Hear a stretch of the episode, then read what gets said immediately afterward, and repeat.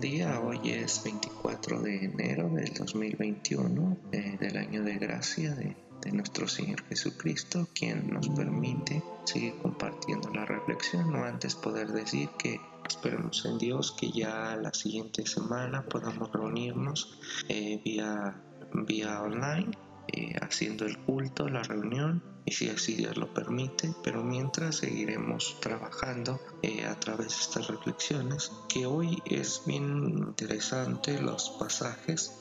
Uno de ellos es eh, Jonás, en el libro de Jonás 3, del 1 al 5, el Salmo 62, en Primera de Corintios 7, 29 al 31 y el Evangelio de Marcos del 1 al 14 al 20. Sigo invitando que, que los puedan leer puedan hacer esta reflexión juntos, juntas y agradeciendo a Dios siempre porque Él se sigue acordando de nosotros y podemos ver la recuperación de la hermana Mari, de Vero, de un servidor, cómo se ha ido recuperando Manuel, de todos nuestros hermanos y hermanas que hemos podido ver también esta, esta pronta ayuda a través de los tratamientos, a través de los cuidados y agradezco mucho a Dios por esto.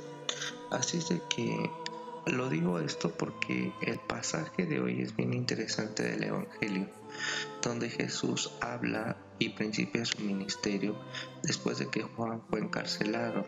Y Jesús decía que el tiempo se había cumplido y el reino de Dios eh, se había acercado. Y él invitaba, arrepiéntase y crean en el Evangelio y hoy quiero poner eh, a la reflexión el arrepentimiento, el arrepentimiento de Dios. Dios puede arrepentirse, por eso es importante que pudiéramos leer las citas o es importante que la podamos leer, pero quiero partir primero con la narración del Evangelio.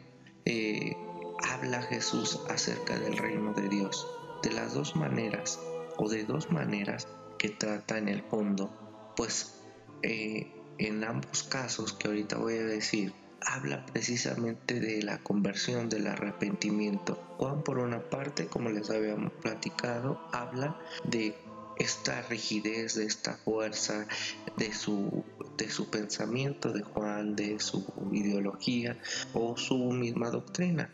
En caso vamos a hablar de la penitencia del de Juan el Bautista, viene a ser sustituida por la buena noticia de Dios, que es el reino. Eh, Vamos a hablar del legalismo de Juan, ahora por la gracia de Jesús. Eh, la buena noticia del reino que Jesús expande a hombres, mujeres en ese contexto en el cual se encontraba. Era Dios mismo eh, haciéndose palabra. Eres tú mi hijo y se expresa en la victoria sobre toda eh, la simbólica del mal.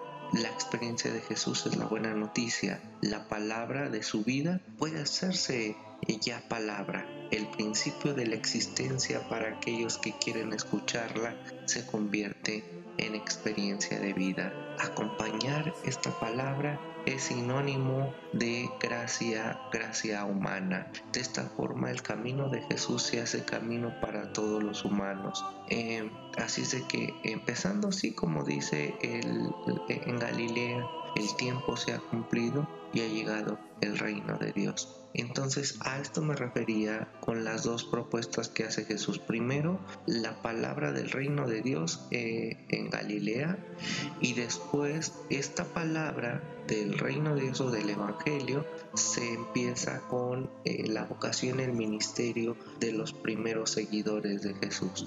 Pero quiero hablar primero del tiempo se ha cumplido ha llegado el reino de Dios. Esto es el tiempo de la palabra. El cielo se ha, vamos a decirlo así, que se ha rasgado y Dios se hace presente en Jesús.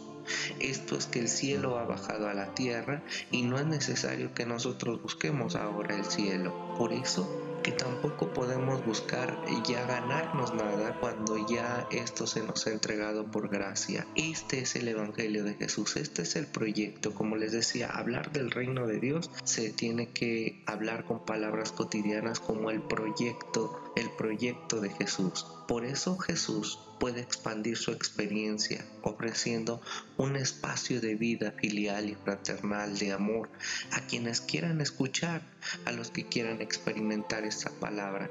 El reino de Dios se identifica con aquellos que Jesús ha recibido a través del bautismo.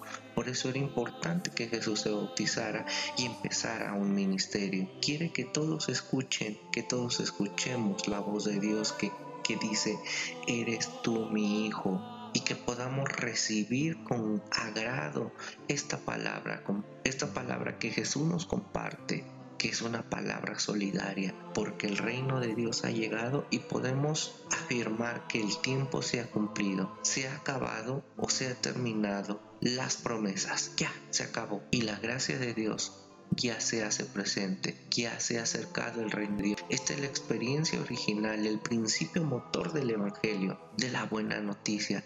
La solución de los problemas que amenazan al ser humano no depende simplemente de ese problema, porque es parte de la vida de forma que no se encuentran condenados por si hicieron cosas buenas o malas, o aquellos que buscan la salvación. Ya la salvación se nos ha otorgado, se nos ha entregado por pura gratuidad. Ya no es necesario hacer obras propias con esfuerzos duros al servicio de un cambio o transformación.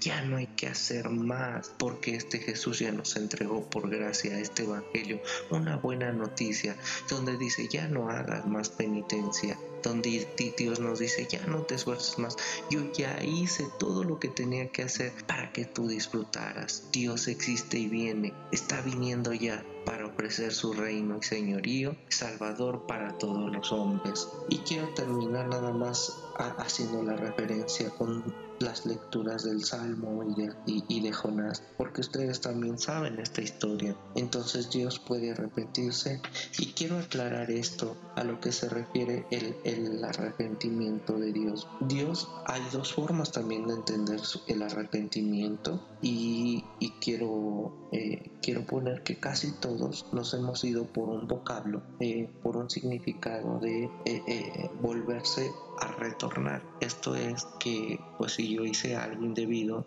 eh, me retorno o cambio esa forma de, pensar y entenderse. Así no es el arrepentimiento de Dios, no se trata solamente de, cambiar eh, el término usado aquí para arrepentirse o convertirse, es sentir pena y traer a compasión a consolar. Esto es en que en cierta manera cuando uno se equivoca ya no nos vamos a arrepentir porque lo hecho hecho está, dice el dicho popular. Podamos movernos a compasión para que podamos movernos precisamente a consolar. Esto es que yo me pueda abrazar a través de esas situaciones adversas que he vivido y no a culparnos y a condenarnos. Eso ya, por favor. Recordemos que será, vamos a decir lo que es la condenación, eh, la ira de Dios era lo de Juan. Ahora en Jesús hay gracia, hay vida y plenitud. Esto es el cumplimiento de Dios y nos está llamando a misericordia, a arrepentir,